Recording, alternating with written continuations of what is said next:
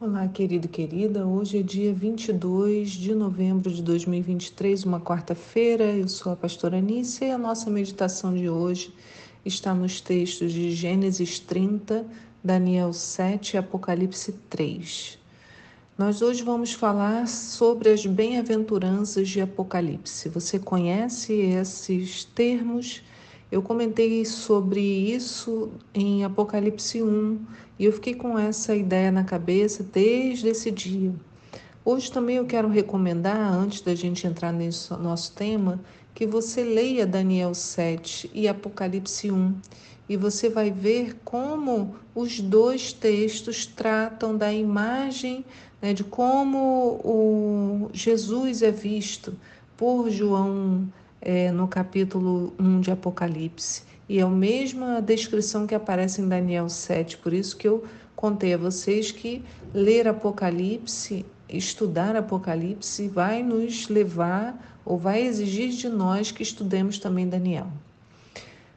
O verso 3 de Apocalipse 1 já nos dizia: Bem-aventurados os que leem, bem como os que ouvem as palavras dessa profecia e obedecem às orientações que nela estão escritas, porquanto o tempo desses eventos está às portas.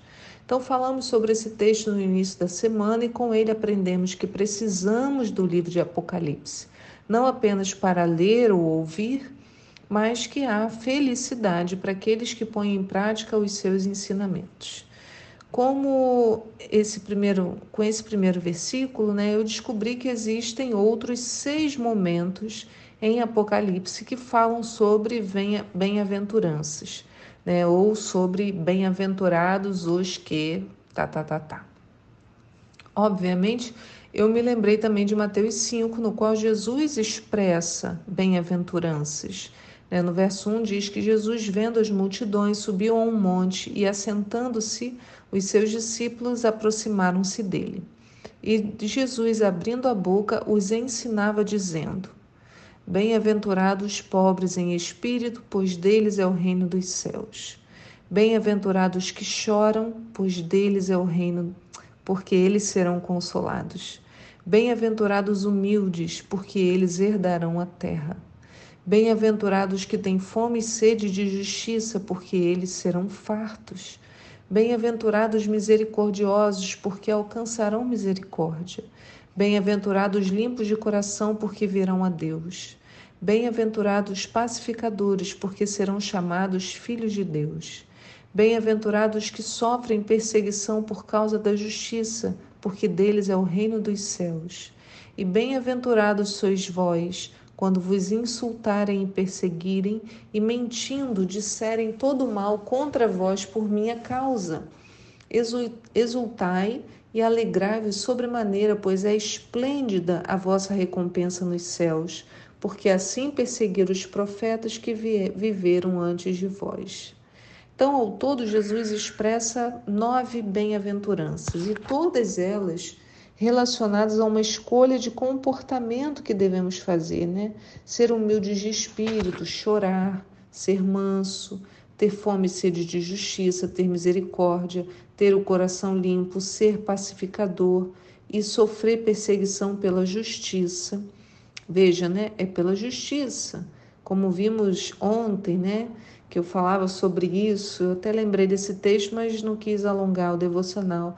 Então, pra gente, a gente vai ser perseguido não por estarmos fazendo algo de errado, mas por escolhermos servir ao Senhor e manter a fé. Por isso que Jesus fala, né? Se disserem, mentindo, disserem todo mal contra vós, né? Mas se falarem coisas que nós realmente estamos fazendo, então a gente não pode reclamar. Interessante, né? Essas bem-aventuranças. O Senhor nos permite manter a expectativa viva no coração. Eu posso chorar porque eu sei que serei consolado. Eu posso buscar a humildade, o exercício da misericórdia, da pacificação, porque eu sei que o Senhor suprirá todas essas coisas. Buscamos com desejo no nosso coração, mas a resposta vem pelo Espírito de Deus, irmãos. Né? A gente faz tanta força, quando vê, não há nada de humilde, nem de de misericórdia, nem de pacificação no nosso coração. mas o Espírito pode transformar. A recompensa não vem porque eu consigo fazê-lo, mas vem porque em Cristo, no fim de todas as coisas, receberemos a mais esplêndida recompensa. E não fazemos essa busca pela recompensa, mas ela nos fundamenta a esperança de que um dia todo esse mal acabará, inclusive o nosso o de dentro de nós. E essa esperança que é a âncora da nossa alma, que nos permite viver em segurança em meio ao caos que impera na terra. E as demais bem-aventuranças descritas em Apocalipse? Né? Eu falei a primeira, que é a que dá o tom né, daquilo que nós, de como nós precisamos de Apocalipse, mas e as demais? Do que, que elas tratam?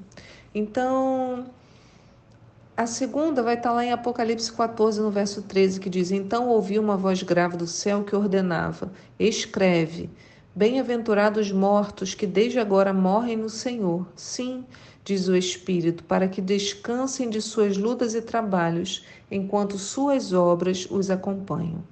Então, bem-aventurado é aquele que morreu mantendo a fé e trabalhando para o Pai. O texto diz que as obras permaneceram. Isso é maravilhoso, irmãos, da gente ler.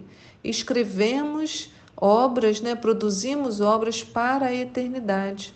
Quando exercemos um dos comportamentos descritos por Jesus e contribuímos na vida das pessoas que o Senhor nos chama a fazê-lo, encontramos descanso. Aí eu me lembrei de Romanos 14, 8. Se vivemos, para o Senhor vivemos, e se morremos, é para o Senhor que morremos. Sendo assim, quer vivamos, quer morramos, pertencemos ao Senhor. Aleluia. Tudo é feito para ele, assim como aprendemos com o profeta Daniel, né? Ele tinha excelência nele. Por quê? Porque tudo que ele fazia, ele fazia para honrar o nome do Senhor. A terceira bem-aventurança está em Apocalipse 16, no verso 15, que diz: Eis que venho como vem o assaltante. Bem-aventurado todo aquele que se mantém alerta e conserva suas vestes preparadas, pois assim não terá de correr nu e ter sua vergonha exposta ao público. Eu amo esse texto, porque a vida cristã ela não é uma experiência dominical, né? não é algo que usufruímos no Shabat, nas festas, ela é algo de todo dia. Viver com Cristo é manter-se alerta, com as vestes sempre preparadas. Isso significa que eu estou sempre pronta. Quando que Adão e Eva se viram nus? Quando se afastaram da presença do Senhor e seguiram seus próprios caminhos. Escolheram para si a independência. Estar longe do Senhor é despir as vestes. E quando isso acontece, o seu sangue não nos protege. É como se eu tirasse a capa né? Como se o sangue do Senhor me fosse uma capa de invisibilidade. Né? E quando eu nego o sangue do Senhor, eu tiro essa capa, então eu estou ali fragilizado. E por isso corremos o risco de ter nossa nudez, a nossa vergonha, as nossas escolhas expostas ao público. Precisamos estar debaixo da proteção do sangue em todo o tempo, dia e noite. Irmãos, não existe pausa na vida espiritual. Aliás, ela é a única vida que realmente existe para todo sempre. Eu me lembrei assim quando eu era bem menina, né? Me converti e fiquei assim numa coisa de ler a palavra, né? Comia aquela palavra, mas também tinha um pouco naquela época, né, de ter a obrigação de fazer. Então eu lembro que no domingo à tarde, assim, ou quando tinha culto pela manhã, eu pensava, ah, hoje eu não preciso, porque eu já, já li a Bíblia na igreja, né? E depois eu fui aprendendo que a relação com a palavra é uma relação de amor, não tinha nada a ver do compromisso, eu tenho que fazer, mas o compromisso foi importante, irmãos, sabe? Para aprender, para ter o desejo, para desenvolver o hábito, para que a minha mente se acostumasse da minha necessidade eu correr para a palavra, né? Quando as coisas assim no meu dia a dia a palavra ser a minha amiga, minha força, minha fortaleza, o meu lugar, meu esconderijo, né? Então, a, o hábito, a construção do hábito, ela é importante.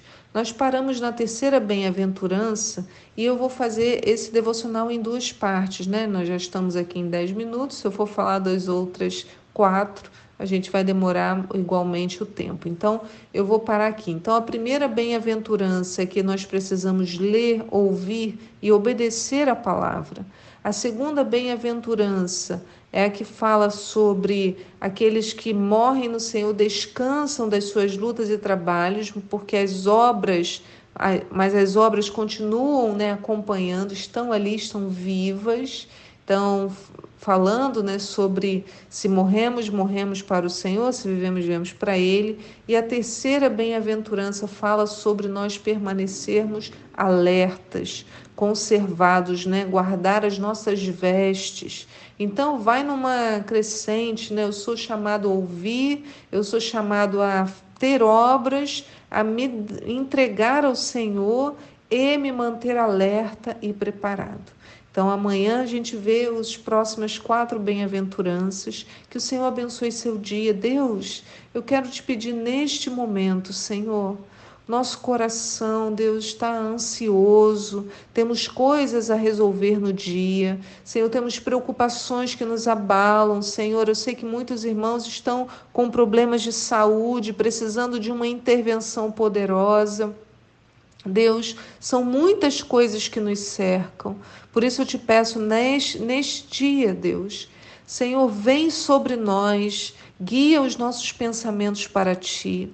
Queremos nos unir em oração, abençoar Israel, Senhor, para que haja um fim nessa guerra. Senhor, estabelece paz na tua cidade, em nome de Jesus, que haja conversão, arrependimento, busca voltar os olhos para ti, em nome de Jesus. Senhor, toma, abençoe a vida dessas pessoas, sustenta, Senhor, cada um ali, como sustenta cada um aqui no nosso país, sustenta o nosso povo, Senhor, nos dá esperança, força para seguirmos em nome de Jesus. Amém.